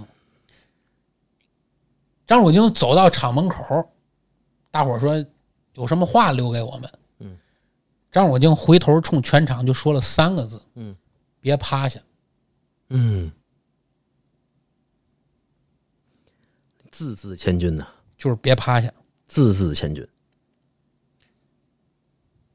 保就是张汝京用自己啊，我明牺白牲了自己，我明白，保全了中芯国际。嗯紧跟着，江上周接棒，因为咱前面还记得我说江上周吧？是，江上周在中芯国际建厂的第一年，两千年就辞去了自己的官员身份，嗯不当官了。嗯我配合张汝京搞好中芯国际，嗯，加入了中芯国际。而此时，这个张汝京一走，江上周接棒。但是江上周，我说了，他是个技术官员，嗯他没有像张汝京这么多的从业经验和广脉的人脉，嗯技术也不懂，人脉也没有，对他来说太难了。嗯而且此时的江上周天不假年，两千零二年江上周查出来有癌症，哎呦，此时的江上周已经病得很厉害了，嗯但是他不得已为了保全中芯国际能活下去，嗯要接棒，他就挖来了两个人，一个是从台湾曾经华虹的 CEO 叫王宁国，另外挖来了一个海归的技术老总，叫这个杨国宁，一个王一个杨。而此时又面临着大量的赔款，割地赔款，你你你就看这个，其实就跟这个当时晚清的那个样子很像，大量的钱要赔出去，这个企业缺钱怎么办？当时国资委要求大唐集团融资进去，投资给中芯国际。表面上看，国家投钱，有人接棒，又挖来了新的技术总监，又挖来了新的企业管理，这个中芯国际应该是能活下来。但是这个事儿其实是给中芯国际造成了一个很大的隐患，就是中芯国际当时的股权严重的复杂化了。嗯你想，又有海外派，嗯又有台湾的，嗯又有大唐集团的，又有个人的，嗯等等等等，这一切就导致当时的中芯国际政权非常的混乱。嗯，而且整个公司内部山头派系林立。哎，于是，在当时的中芯国际就立起了两大门派。这个所有中芯国际的人到今天都知道，嗯，一个叫王派，一个叫杨派，嗯就是江上周挖来的这两个人，嗯一个王宁国，一个江国宁，嗯他们俩人。嗯这俩人其实江上周是有安排的，江上周是觉得自己身体是真的撑不住了，江上周想在二零一一年的董事会之前确定好传位，就大概这个后面的人事安排。结果就是天不佑中芯国际，在董事会召开的前三天，江上周去世了。哎呦，临死之前是突然间这人就没了，嗯，所以没有任何的交代，这个企业后面怎么安排？于是紧跟着中芯国际就进入了汪洋大战，嗯内耗就开始了。这个内耗严重到什么程度？当时大家如果关注过这个事儿的话，都可以在网上看到很多截图，就是这企业里的这两派人就在企业内网上互撕，嗯到最后互撕到什么程度呢？就都已经到玩明了，嗯互相贴对方的这个工资啊，还有报税的这个这个这嗯个嗯审计资料，嗯互相检举对方是什么嗯，逃税税啊、偷税漏税，就开始玩这个了，整下三滥这套了。于是内网大战不久，王经国和杨润宁俩人先后辞职，因为都没法干下去了。俩人这点老底儿互相都揭的差 不多，你怎么干？可不呗，于是俩人先后辞职之后，闹得王派和杨派两败俱伤。紧跟着跟着他们俩混的这些，先后一百多人，这都是中高层啊，嗯，先后都从中芯国资、中芯国际离职了。嗯所以这个事儿就导致中芯国际在张汝京不得已辞职，江向洲突然病逝之后，又陷入了汪洋大战，中芯国际就已经就是嘖很乱了，就已经怎么说呢？本来就没有活下去的可能了，嗯但是扭过来，台积电也没好哪儿去。嗯，台积电在两千零八年金融危机之后，台积电的发展也受到了很大的影响。而且当时呢，在两千零八年的时候，张忠谋呢申请退休了，年龄大了。嗯你想，他本身就比这个张汝京大十六岁嘛，嗯所以说他呢就申请退休了。接班的人是谁呢？接班的人姓蔡，叫蔡立行。嗯，蔡立行这个人啊，神人，哦，能力不行，嗯，就爱搞党争。这个呀，怕的就是能力不行，爱玩这个，爱玩办公室政治，他那就上完来了，之后呢，第一件事儿就是把自己的这些亲知敬派啊，嗯，都拉拢上来了，嗯，而把原先台积电的这些核心技术人员全都靠边站，嗯，当时就得罪了一个人，嗯这个人叫啥呢？叫梁孟松。梁孟松本来是这个在台积电内部不二的下一任的这个技术总监的人选，但是就因为蔡立行结帮上台之后拉拢自己的大学同学坐了这个位置，那梁孟松肯定是不乐意。梁孟松直接就提出了辞职，就被挤兑走了嘛。嗯梁孟松的媳妇儿是个韩国人。嗯此时呢，三星刚刚准备开展它的芯片代工的这么个行业，嗯于是韩国三星就通过这个梁孟松的爱人的这么一个韩国人的关系，跟梁孟松去谈，你能不能来三星？嗯，于是梁孟松在那二零零八年就加入了。大概中国，他因为他有经验协议嘛，大概有那么两三年，好像是在大学任教，但其实他工作的那个大学也是三星控股的大学啊， 啊，就以这种方式加入了三星。而在那一年，三星推出了十四纳米嗯苹果的 A 九处理器，嗯那一年就让三星拿走了，嗯没让台积电拿走。嗯这一下儿，张仲谋可就坐不住了，嗯就 再这么玩儿下去，这企业呢就让这个蔡蔡老板就给玩死了。嗯于是张仲谋不得已高龄复出，重新挂帅。上来第一件事儿就是办了蔡立行。嗯， 办了蔡立行以后，他一看我得想办法让这个企业重新赶紧得立起来，嗯于是就提出了震惊世界的叫夜鹰计划。嗯台积电的夜鹰计划。啥叫夜鹰计划呢？我给大家翻译一下，就是夜猫子计划。夜猫子计划，想加入这个计划的人，嗯，直接加薪百分之三十到五十，嚯但是对标的零零七工作日。哦嚯，哎呦，那这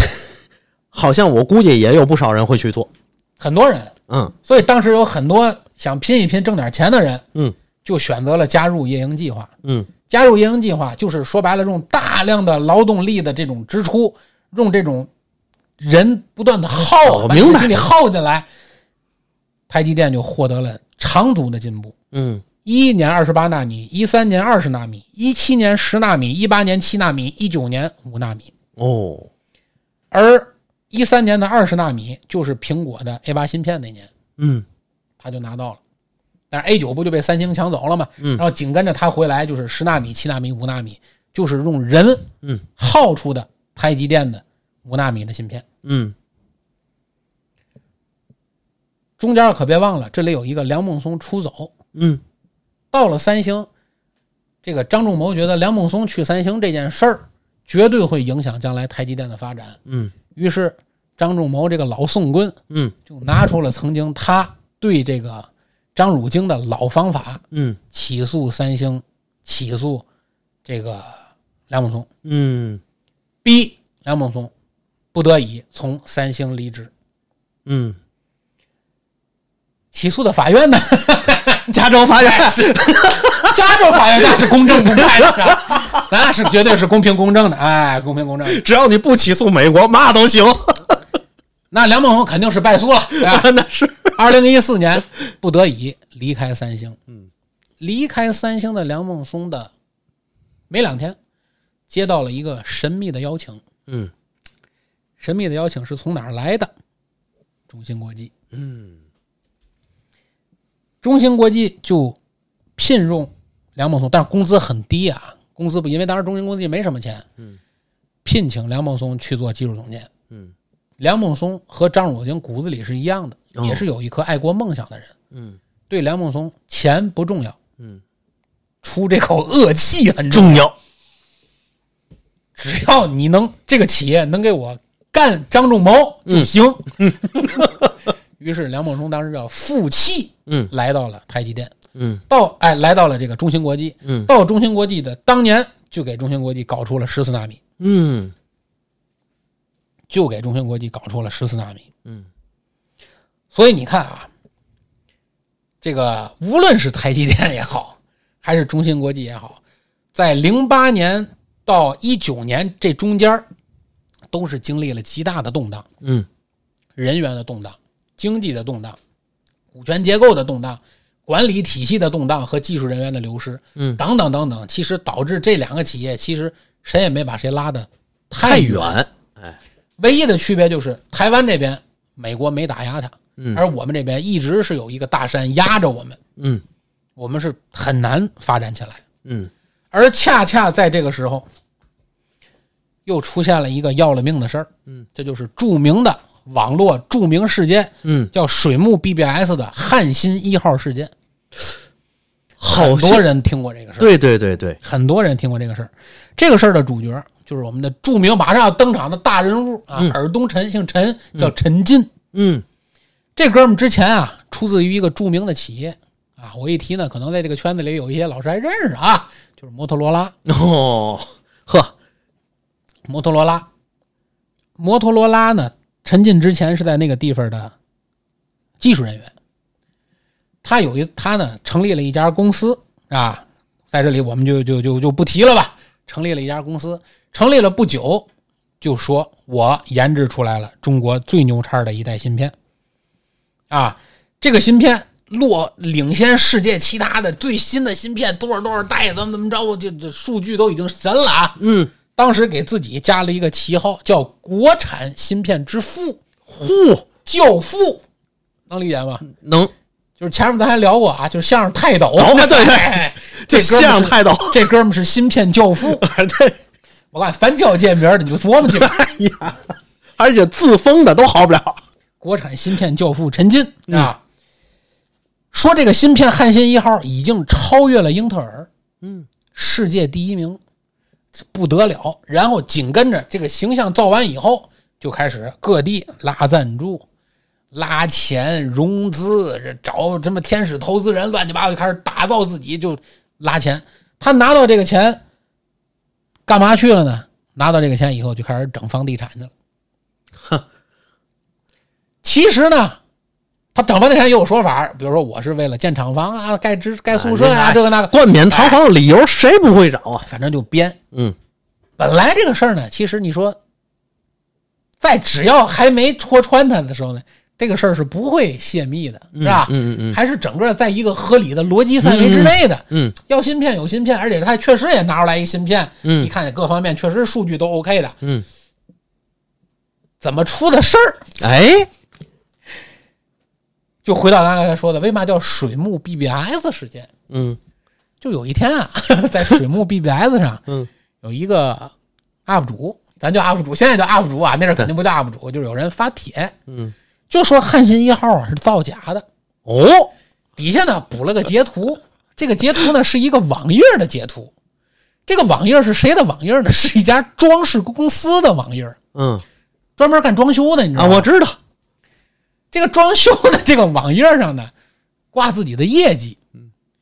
他在业绩上呢就写上了，他呢说这家装修公司呢曾经参与过中国最先进芯片研究的这么一个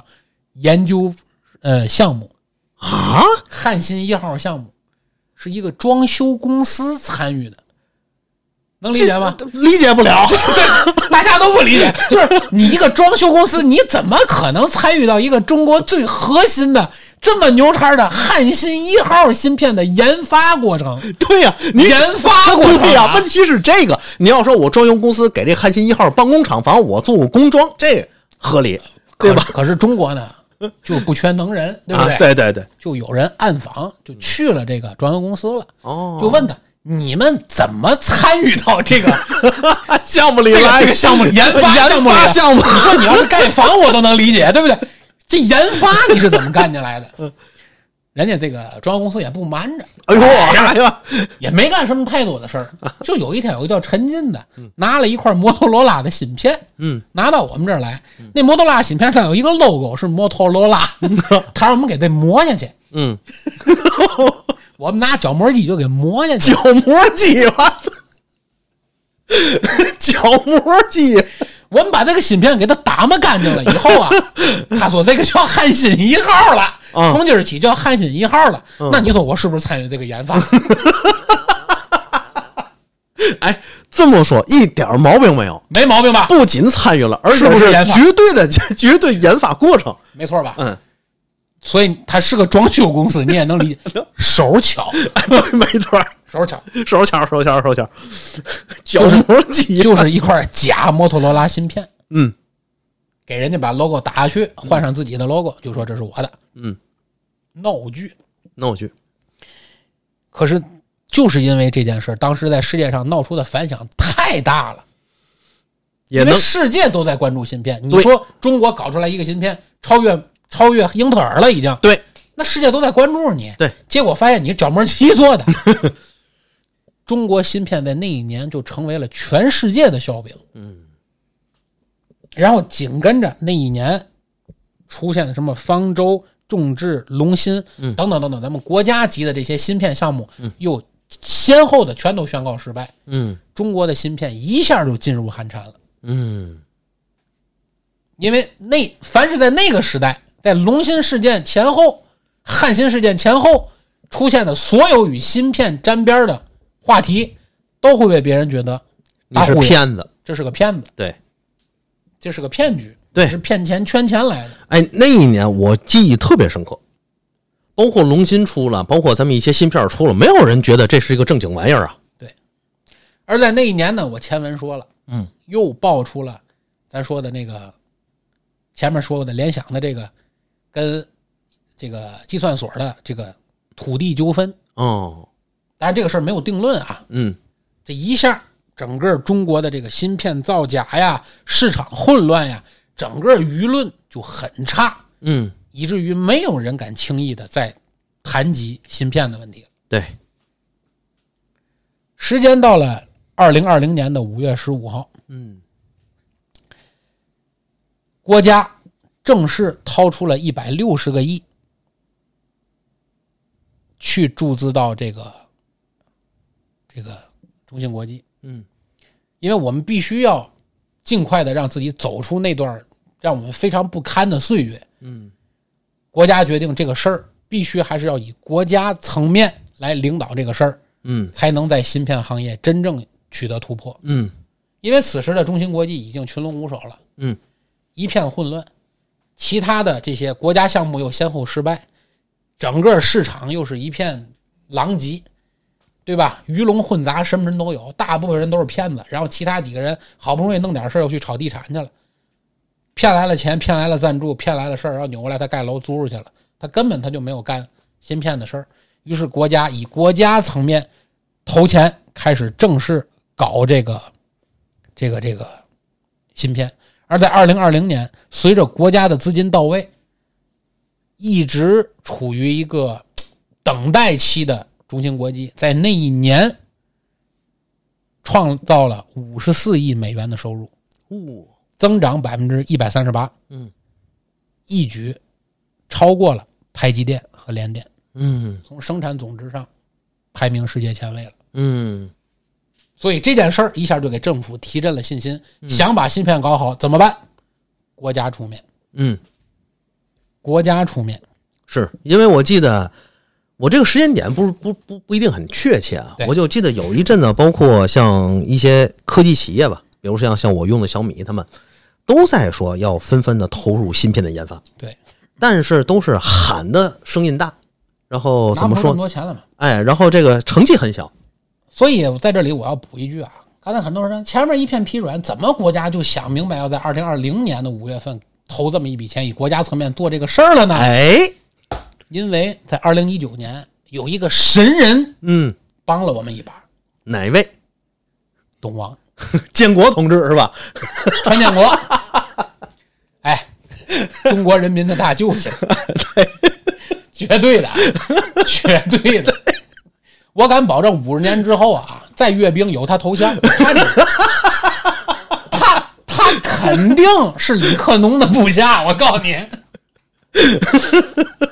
川建国同志在二零一九年的五月十五号，嗯，日子啊，注意啊，二零一九年的五月十五号提出对华为的限制令，嗯要求全世界，包括台积电、高通、三星、SK 什么呃海力士、嗯美光都不能再向华为供芯片。嗯华为的脚步正式停在了麒麟九千，嗯，日子是二零一九年的五月十五号，所以我们国家攒了一年的劲儿，二零二零年的五月十五号直接投资一百六十亿，嗯，砸到了中芯国际，就在当年就赶超了台积电。嗯，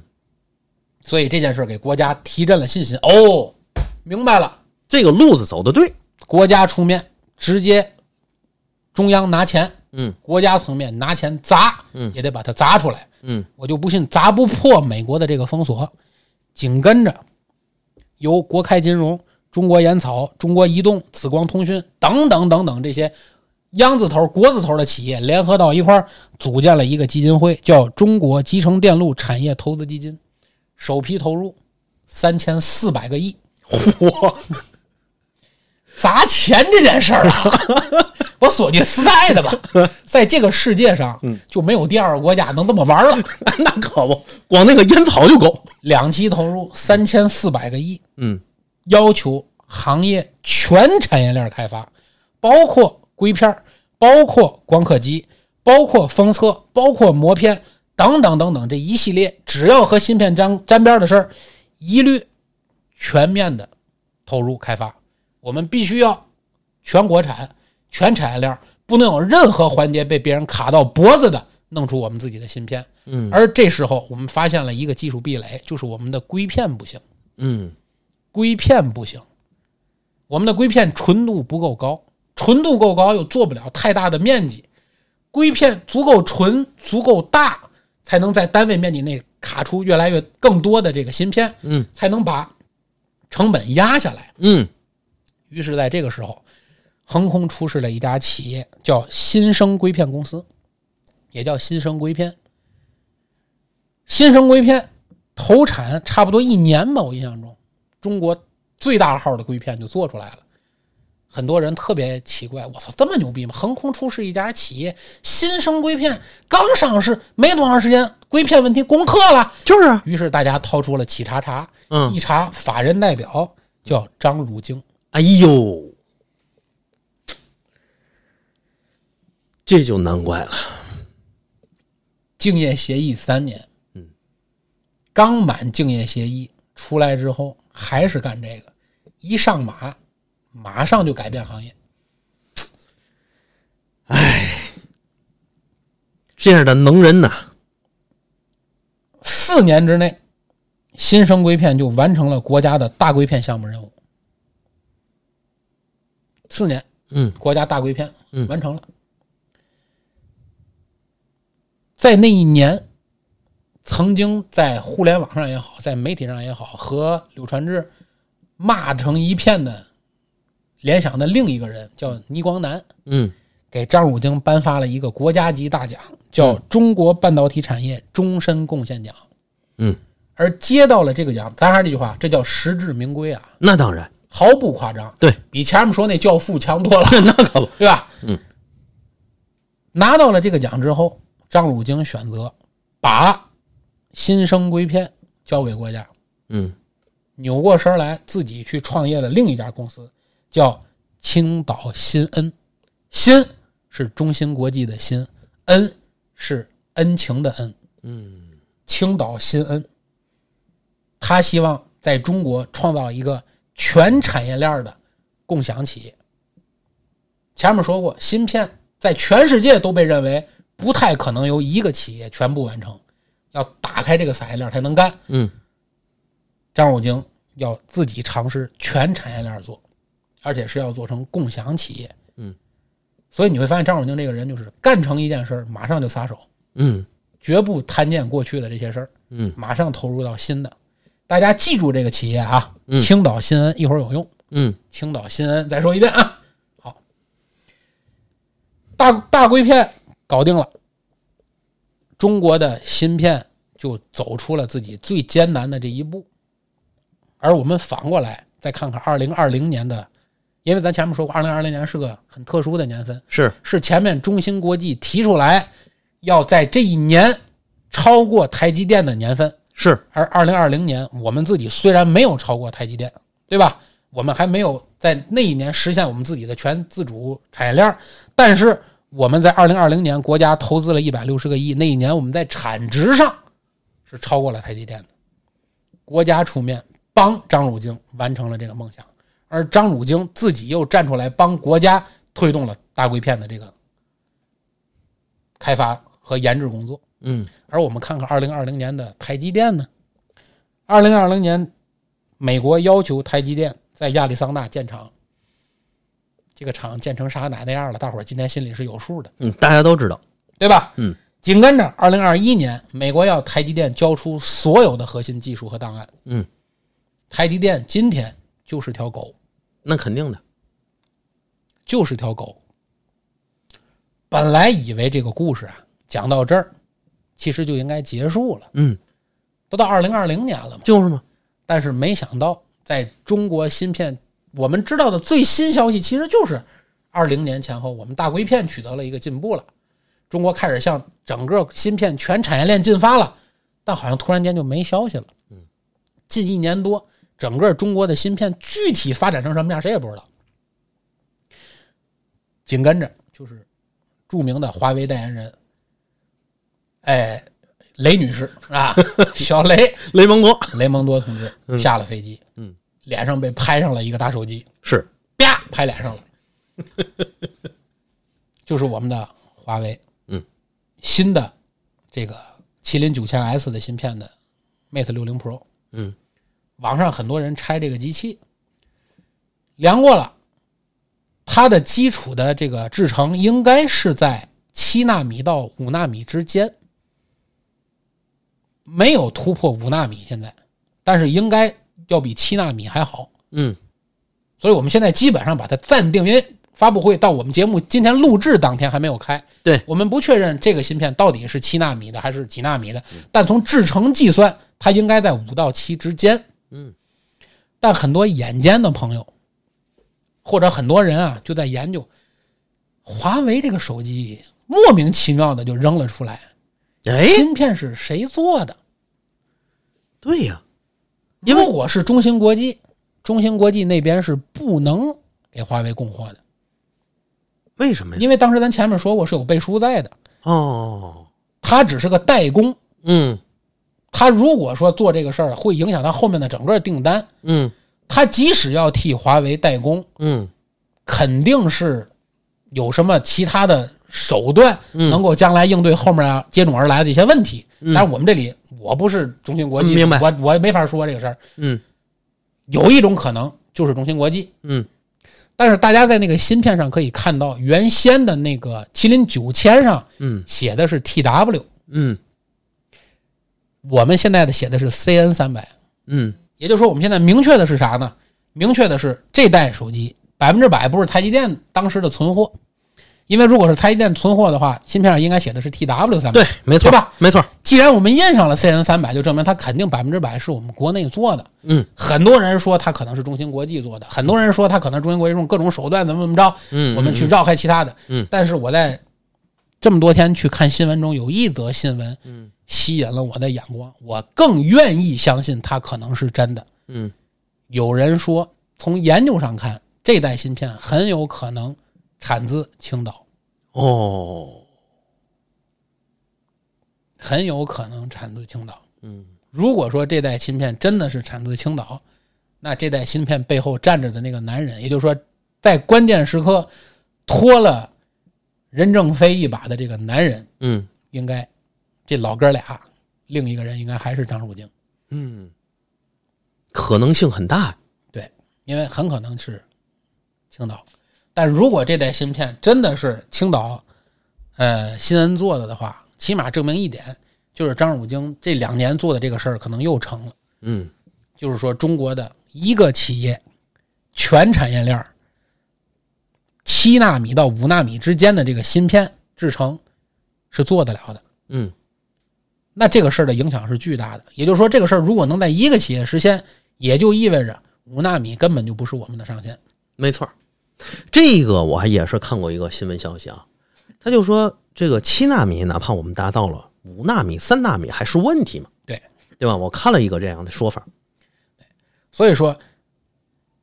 如果我们一个企业就能实现这种突破，那如果我们此时此刻举全国之力做这个事儿，会是一个怎样的结果？嗯，所以就应老孙刚才在节目刚开始时说的那句话：，美国对我们的芯片封锁，其实此时此刻已经破产，没错儿，已经破产了。没错儿，对吧？你你的那些东西对我们来说已经没有任何价值和意义了。嗯，这不是华为一个公司的骄傲，也不是任正非一个人的骄傲，更不是张汝京一个人的骄傲，而是我刚才讲整个故事，从四九年开始，一直到此时此刻，今天中国历代的半导体人抛头颅洒热血，这么多跌宕起伏的故事，这么多人放弃了自己的家庭，放弃了自己的权利，放弃了自己的金钱，放弃了自己的地位，放弃了自己的人生梦想，全都不要，砸进了中国的这个事业里来，对吧？有我们的半导体之母，嗯对吧？这个半导体之母，大家去查查它，嗯身世跟钱学森是一样的，嗯麻省理工学院毕业，嗯五十年前想回国，美国各种方法不让回，嗯自己想辙回来的。嗯，对吧？一代一代半导体人积攒下来，有的是今天。当然，我相信五纳米一定不是我们的上限。对，所以在节目最后啊，我觉得啊我忽然想起这个教员同志曾经在《纪念白求恩》中说这么一句嗯，叫“封锁吧，封锁个十年八年，中国的一切问题都解决了。”嗯中国人死都不怕，还怕困难吗？嗯，所以我觉得，今天也以这句话送给所有在听我们的这期节目的所有爱国党和恨国党们。嗯，中国从来就不怕封锁。为什么中国人不怕封锁？是因为中国有太多太多像张汝京一样的人，像任正非一样的人，他们在这个国家和民族的这些关键时刻，是可以选择放弃一切的，嗯，是连死都不怕的人，嗯，就因为他们在，才能守住我们的一片天下。没错儿。那感谢响爷啊，啊，应该的，应该的，也谢谢各位的时间啊，哎，好，大家拜拜。拜拜。